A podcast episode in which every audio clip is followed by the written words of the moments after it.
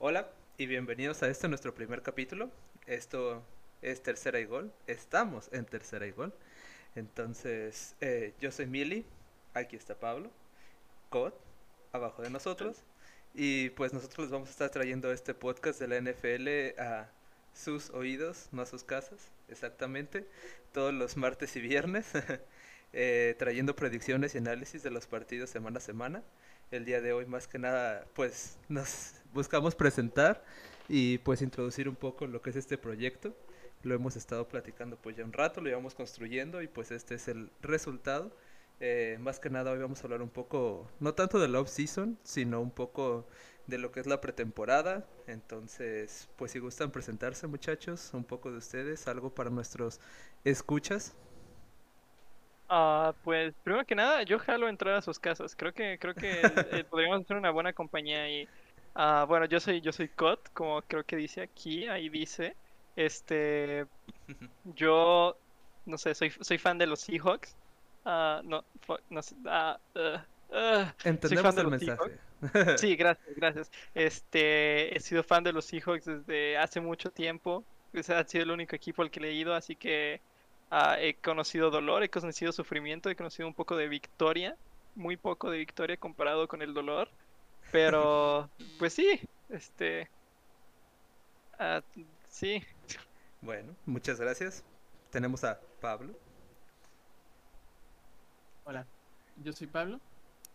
Eh, ¿Tengo que decir de qué prepa vine y así también? ¿o No, no, no, no es una presentación de escuelas, nada más para que entiendan por qué de la nada puedes estar inclinado hacia ciertos equipos, ciertos jugadores, o sea, que la gente entienda un poco y no hagas paréntesis de que, ah, es que me gusta esto. Es más que nada un entendimiento entre nosotros. ¿Qué quieres lograr saliendo de la carrera? Ufas. Este, mi equipo favorito son los Broncos, porque mi madre le iba a los Broncos. Es una historia muy trágica, muy este, muy intenso. Es una, una conexión muy profunda que tengo con el mejor equipo de la historia. Eh, me gusta eh, otros equipos también. Eh, como el que Aaron Rodgers, donde juega Aaron Rodgers. Ese güey me queda muy bien. Entonces, donde juega ese güey, me gusta ese equipo. Compa, es compa. ¿Eh? Es compa, sí. Es, es el Aaron Rodgers es compa, sí, sí, sí. Y este. Sí, me gusta ver cuando los muchachos lanzan balones y los otros muchachos los atrapan. Es divertido. bueno, esto es más que nada un poco de contexto. Hay que ¿Qué faltas tú? Ahí voy, todo a su momento. Que esto es más que nada una conversación. Vamos a dar nuestra opinión imparcial de las cosas. Vamos a dar nuestras impresiones. No somos periodistas, analistas, reporteros. Simplemente somos gente que le gusta este bonito deporte, como lo menciona Pablo. Yo soy fan de los Steelers. Ya hace 11 años. Llevamos un tiempo eh, adentrados en este deporte, vaya. Como dice Code, él ha tenido algunas victorias por ahí. Los Steelers no han visto ninguna victoria desde hace algunos años último Super Bowl contra Arizona en el que ganamos, pero eh, desde entonces nada más han sido pues situaciones que te dejan un poco que desear, ¿no? Eh, para que entiendan un poco, somos dos gentes imparciales, Pablo y yo, somos fanáticos de nuestros equipos, pero entendemos sus deficiencias, en cambio Cot está casado con su equipo y e insiste que todas las temporadas va a ser la mejor temporada de los Seahawks. Entonces si de la nada para ser justos, es el que más tiene de dónde defender a su equipo, la verdad. Bueno, su argumento siempre es la magia. Ya lo vamos a ver más adelante, pero supongo que la magia no siempre va a salvar a todos. Su argumento es que la magia es un argumento muy malo para los Esperemos tener eh, argumentos un tanto imparciales para poder tener un poco aquí de discusión y poder generar un poco de conversación.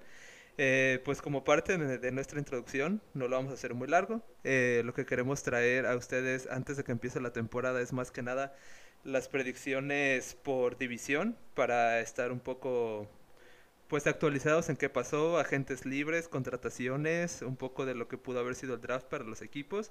Eso lo vamos a tener más adelante, pero hoy algo que quiero platicar que es un tema un tanto hablado es la pretemporada. Eh, como ya sabemos, como le dice el nombre, la pretemporada. Antes de la temporada se juegan cuatro partidos entre los equipos. Y pues yo tengo mi opinión, pero me gustaría escuchar de ustedes, analistas, compañeros, amigos míos, qué opinan de la pretemporada en general. Ah, pues la pretemporada creo que es completamente, no es inútil, obviamente sirve como para calentar a tus a tus compas y, decirle a los rookies de que, hey, mira, a tus compas. Calentar, o sea, digo, o sea, o sea, digo, digo, a tus jugadores, creo que quiso no? Te la pasan algueandose, o sea, pero eso no es toda la temporada. Pero, pero es para calentar el calentamiento. Calentar Vaya. el calentamiento. Tienen que tienen que preparar el la, la, técnica, ¿no? O sea, apenas están conociendo a los rookies, tienen que ah, ver dónde darles bien el ángulo. Este, pero sí, yo creo que la pretemporada solo sirve como para que los rookies agarren el pedo que ya están en la NFL y de que es que, wow, estoy en la NFL, excelente. Y, y, también solo sirve para lastimar gente. Creo que son sus dos funciones. Creo que jamás he visto que el resultado de una temporada, de una pretemporada para un equipo se traduzca a su temporada regular. Siempre es como de que, bueno, ya ha terminado. Y más en esta pretemporada, de los pocos juegos que ha habido, ha habido como, bueno, de los juegos que ha habido, porque ya se va a acabar. O ya se acabó, ya se acabó. este, ha habido unos, sí, unos 20-0, otros 40-0. Es como, pues, esto no va a pasar en un juego normal. O sea, es solo como para que se diviertan y se la pasen bien. Sí, yo tengo... Ok, estoy muy en desacuerdo con tu opinión. ¿Lo de calentar los compas? Eso no. Siempre debes calentar a los compas. Siempre tienes que calentar a los compas. Sobre todo si los vas a calentar después. El calentamiento, el calentamiento me parece muy. Exacto. Muy inteligente. En eso estoy muy completo, en completo acuerdo. Em, pero yo creo que la pretemporada sí es importante y también que creo que muchas veces tiene ese, a ver, bueno, vamos por partes. Yo creo que sí es importante porque eh, aunque la mayoría de los veteranos no se lo toman en serio y pues está bien, este, aún así hay un montón de jugadores, igual hasta que no fueron drafteados o que han estado en 15 equipos en los últimos dos años y nadie los quiere, que tienen como oportunidad de demostrar que vale la pena quedarse en los equipos. Así, todas las historias de que ves en una temporada de que un jugador no drafteado termina siendo la superestrella de la NFL, todas esas historias empiezan porque los encontraron en pretemporada. Y tenga un, efecto muy crítico en, en, de verdad cómo va a terminar el equipo, ¿sabes? O sea, yo creo que sí. Hace como tres años terminaron los Browns invictos en la, en la pretemporada y después terminaron, no ganaron ningún juego en la temporada regular o como dos, tres, o sea. Pero es que si ves este, los, los resultados, obviamente no, pero, o sea. No, bueno, es ¿Para qué fijas en los resultados, o sea, el resultado del juego de la pretemporada? Cuando mucho, y, es que cada equipo se lo toma diferente, hay algunos equipos que eh, los jugadores titulares se lo toman en serio, hay algunos donde no juegan los titulares, hay otros en donde juegan eh, como dos minutos, o sea, depende mucho de cómo se lo estén tomando los equipos y qué es lo que estén haciendo. Hay algunos que también, pues si tienen un coreback novato, obviamente lo van a meter y van a llamar jugadas en serio. Y pues es nada más como ver eh, pues cómo están desarrollándose los jugadores y más que los titulares, creo que... Pues sí, eh, ¿cómo, ¿cómo, entienden las jugadas? ¿Cómo así? O sea, sí quiero que tenga su, su necesidad técnica, pero pues no me interesa mucho. Yo no me voy a sentar a ah, ver los partidos de, pretemporada, pero obviamente tiene su, su, su función. Ah. O sea, por entretenimiento no hay ningún valor para verlo. Exacto. Bueno, vamos a, a enlistar un poco lo rescatable que encontramos de la pretemporada, ¿no? Pablo menciona que es para escautear hasta cierto punto talento. Sí, es cierto que algunos jugadores que igual y los coaches no tienen mucho en el radar pueden surgir en pretemporada. Creo que es bueno en ese aspecto. Creo que otro aspecto bueno es que ciertos rookies pues tienen la oportunidad de adaptarse un poco, no en situaciones eh, pues de alto riesgo, por decirlo así, en el que el partido no tiene tanta relevancia. Entonces creo que tienen tiempo para pues como dice, calentar un poco en ese aspecto de irse adaptando un poco a lo que viene siendo la temporada, ya que sabemos que muchas veces la transición entre pues college y la NFL no va de pues muy bien para ciertos jugadores, entonces creo que por esa parte es buena. Yo por la parte que no me gusta mucho la pretemporada es el aspecto de que muchas veces el roster que juega la pretemporada es un roster de pretemporada, o sea, los equipos dedican mucho tiempo en contratar jugadores, tener un roster grande para después eh, concretar el de 53 y literal cortan y cortan y cortan jugadores. Hay jugadores que literal solamente viven de jugar pretemporadas, entonces creo que esa parte no me encanta tanto, pero pues es creo que parte de lo que estamos aquí para para dialogar de pues esta práctica que tienen los equipos de hacer un roster que no es pues es representativo de lo que va a suceder durante la temporada regular, ¿no? Pero puede que muchos cambios surjan de ahí, o sea, no es raro que alguien en el draft haya agarrado a un vato en la cuarta ronda y al final resulta que ah, pues resulta que no es nada bueno y termina no quedando en el roster, no te darías cuenta de eso eh, si no existiera la pretemporada y no tendrías a alguien que pudiera reemplazarlo si no existiera la pretemporada, porque pues como dices, traen como a muchísima racita y pues este tienen la oportunidad de pues sí de demostrar que pueden contribuir de alguna forma al equipo y pues sí, o sea, hay muchos jugadores que eh, viven de la pretemporada, pero eh, aún así hay algunos que tienen carreras largas en la NFL por la pretemporada también. ¿Y qué tanto valor le dan a la pretemporada desde el aspecto de un jugador que, por ejemplo, pues se puede lesionar, ¿no? Sabemos que el año pasado Andrew Locke se lesionó en pretemporada y decidió simplemente terminar su carrera en ese momento. Se tuvo una realización en ese momento, vino una señal a él y dijo, ¿sabes qué? Yo ya tuve suficiente de esto. Y pues, la temporada no hubo pretemporada, ¿o sí? Eh, según yo sí hubo pretemporada, ¿no? ¿No la cancelaron por COVID? ¿No hace, hace dos años que se retiró No, porque también la temporada pasada Von Miller se lesionó en pretemporada, si bien recuerdo. En prácticas, según yo. ¿En prácticas? Pero... Según yo, sí, tuvo que ver pretemporada, ¿no? Fue dos años, porque el año pasado eh, Philip Rivers estuvo jugando para Indianapolis, pero bueno. Cierto. Mi... Ah, el año que se retiró Andrew Luck sí fue el año en el que empezó Jacoby Brissett. Sí, Jacoby Brissett, cierto. Y pero... la pretemporada del año no existió. Expertos justo aquí. justo aquí nada más. Tenemos la promoción. Estamos recordando un poco ya, los años se mezclan un poco en nuestras cabezas. 2020 pero... no existió. Está... Es cierto, está cancelado. Sí.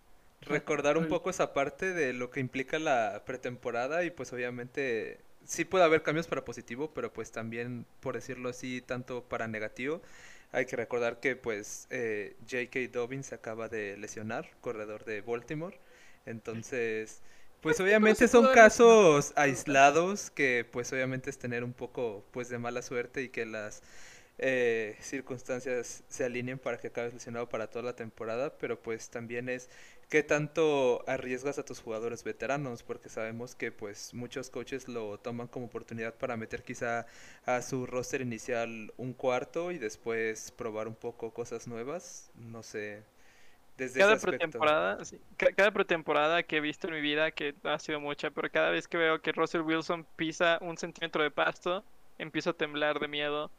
Es como, es, que, no sé, siento que es innecesario con, con los jugadores que 100% sabes que vas a usar. Siento que es muy innecesario meterlos. O sea, ya veteranos que sabes de que, bueno, a él lo voy a usar, no importa qué pase, él va a ser mi starter siento que los metes, aunque sea de que un drive, hasta, un drive creo que ya es demasiado, porque luego, ¿qué tal si se lastima? Qué, qué maldito miedo, si se lastima al menos que sea como por un una win, algo que cuente, pero en pretemporada, no sé, creo que sí es bueno, este, voy a dejar de decir calentar, creo que sí es bueno que meter en ritmo a los, a los rookies o, o, a los jugadores que acabas de conseguir para ver cómo funcionan con el esquema y todo eso, pero los que ya sabes que vas a usar, creo que debería solo decir de que, bueno, disfruten desde el balcón, ahí, ahí los vemos. Eso sí lo entiendo, también que jueguen así de que súper, súper poquito, o sea, de que literal, de que dos jugadas y nada más sea como jugadas súper safe, donde no haya mucho riesgo de lesión. Eh, nada más pues para que empiecen como a aclimatarse a, pues, igual ni siquiera como el juego en sí, pero a ponerse el uniforme y de que ir al estadio y este pues sí como aclimatarse a la presión del día del juego y estar ahí sentado en la banca y todo eso creo que también pues tiene como valor incluso para los veteranos eso para que vayan como de que mentalizándose. Pero sí eh, creo que yo también me inclino más como hacia el lado de descansar a la mayor cantidad de veteranos posibles.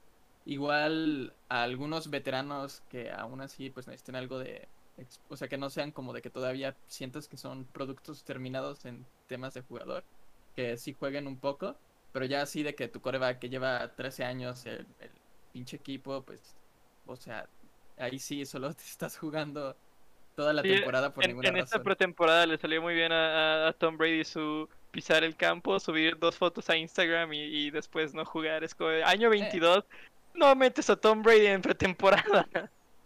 Sí, pero es un poco rescatar el concepto del que viene la pretemporada, que es un poco empezar a calentar a tus jugadores veteranos, no veteranos, todo. O sea, hay que entender también que, pues, obviamente, el deporte del fútbol americano es un deporte muy de contacto en el que se es más propenso a este tipo de lesiones.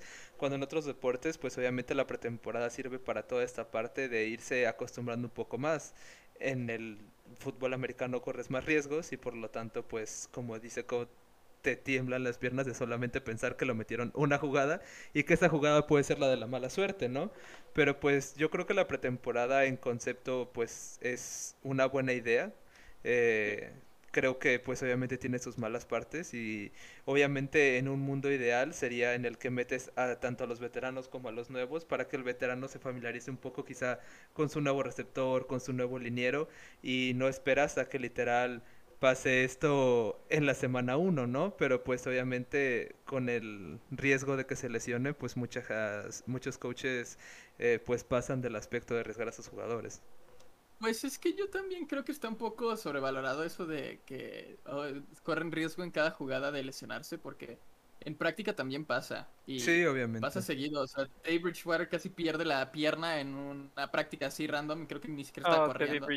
O sea, siempre que estás jugando fútbol americano corres riesgo de lesionarte y creo que también es parte como de que la pretemporada sirve para quitarse justamente ese miedo porque pues cada que empiezas una temporada de la NFL igual digo hace ya muchos, o sea, igual y vienes de una lesión o lo que sea y ha pasado un año desde la última vez que alguien te tacleó de verdad, o sea, que no en práctica, de verdad en un juego.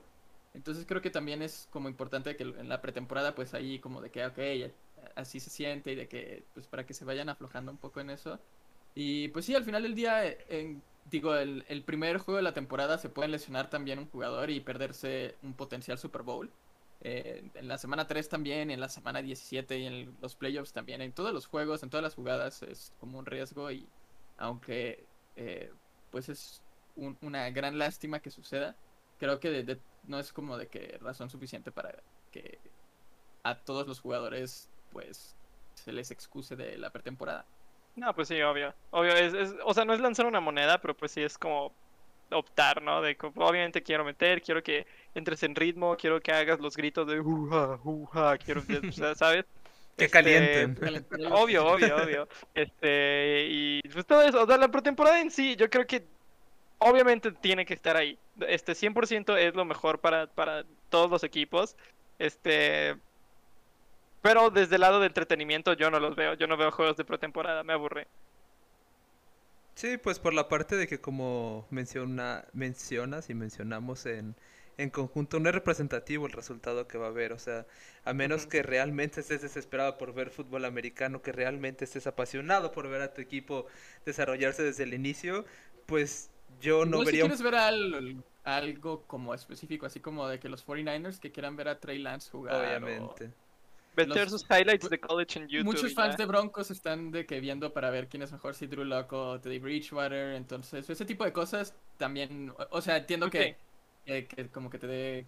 Pues. Curiosidad, ¿no? De ver cómo se está desarrollando tu siguiente futura estrella. O si solo quieres una excusa para ir con los panas a, unos sal- a unas salitas, también puede, puede ser. Bueno, también recordar que en México sí de por sí el fútbol americano es famoso, pero pues la pretemporada, ¿dónde la ves, no? Pero sí, es cierto, creo que pues obviamente es eh, pues entretenimiento para los fans que quieren ver desarrollar nuevos jugadores, eh, más que nada pues jugadores que igual y no están en la semana 1, como menciona Pablo, igual y eh, optan por Drew Lock y pues donde ves a al otro coreback, Teddy Bridgewater, dijiste. Ya, ya anunciaron que va a ser el starter, el, el Mr. Bridgewater, así que donde es. vemos a Drew Lock. Bueno, ahí está. Entonces, Porque fue el que pues, jugó la pretemporada, ¿no? Estuvo jugando casi siempre Drew Lock. El No, primer no. juego lo jugó Drew Lock y luego Teddy Bridgewater. ¿Son, ¿Fueron dos? ¿Fueron tres juegos? Creo que falta un juego de, de Denver. Y creo que algo interesante, al menos de esta pretemporada, es el aspecto de que una vez más tenemos una clase de pues del draft que incluye muchos corebacks, entonces siempre es eh, pues emocionante ver cómo se van desarrollando y si realmente tienen el nivel para empezar semana 1, cosa que no pasa muy seguido.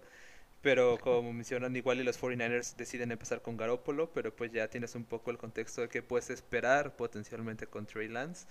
Eh, Mac Jones con los Patriots, yo no dudo que empiecen con Cam Newton, pero pues ya sabes un poco qué puedes esperar para la semana 4 una vez que Cam Newton no, no del ancho, entonces sin duda creo que tiene aspectos a rescatar. Yo como fan de Steelers pues obviamente quería ver qué puedo esperar de Najee Harris, entonces fue un aspecto a seguir y pues vamos a ver cómo se desarrolla la temporada en sí, ¿no? Eh, Pablo. ¿No? yo creo que ya, de la pretemporada.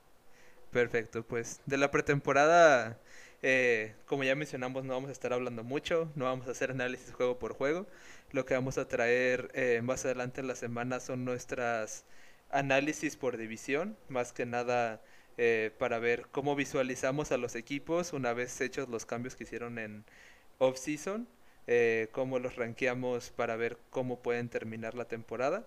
Entonces, pues síganos en redes sociales eh, para ver cuándo es el siguiente capítulo. Tengo entendido va a ser el miércoles. Entonces, para estar seguros, síganos en redes sociales. Pueden suscribirse a nuestro canal y pues muchas gracias. Esto es Tercera y Gol en nuestro primer capítulo. Vamos a hacer esto.